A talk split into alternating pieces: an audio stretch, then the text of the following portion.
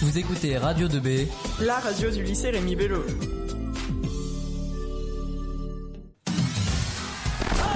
Morning live, la la la la la.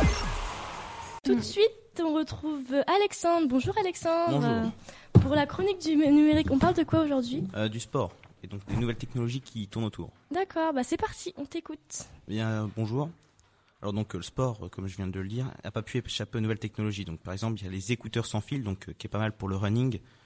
Donc euh, il n'y a pas besoin de fil et donc des, certains donc possèdent même une carte mémoire, comme ça on n'a pas besoin du téléphone donc pour écouter la musique.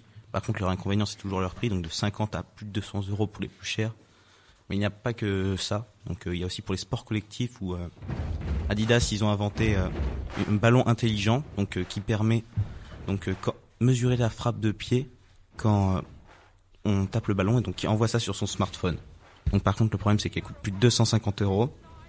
Après on- il y a une semelle aussi donc intelligente donc euh, qui fait la même chose qui envoie les données sur votre smartphone mais qui voit les calories brûlées, l'altitude et euh, la distance parcourue. Et c'est tout pour aujourd'hui. D'accord, bah merci beaucoup Alexandre. De rien.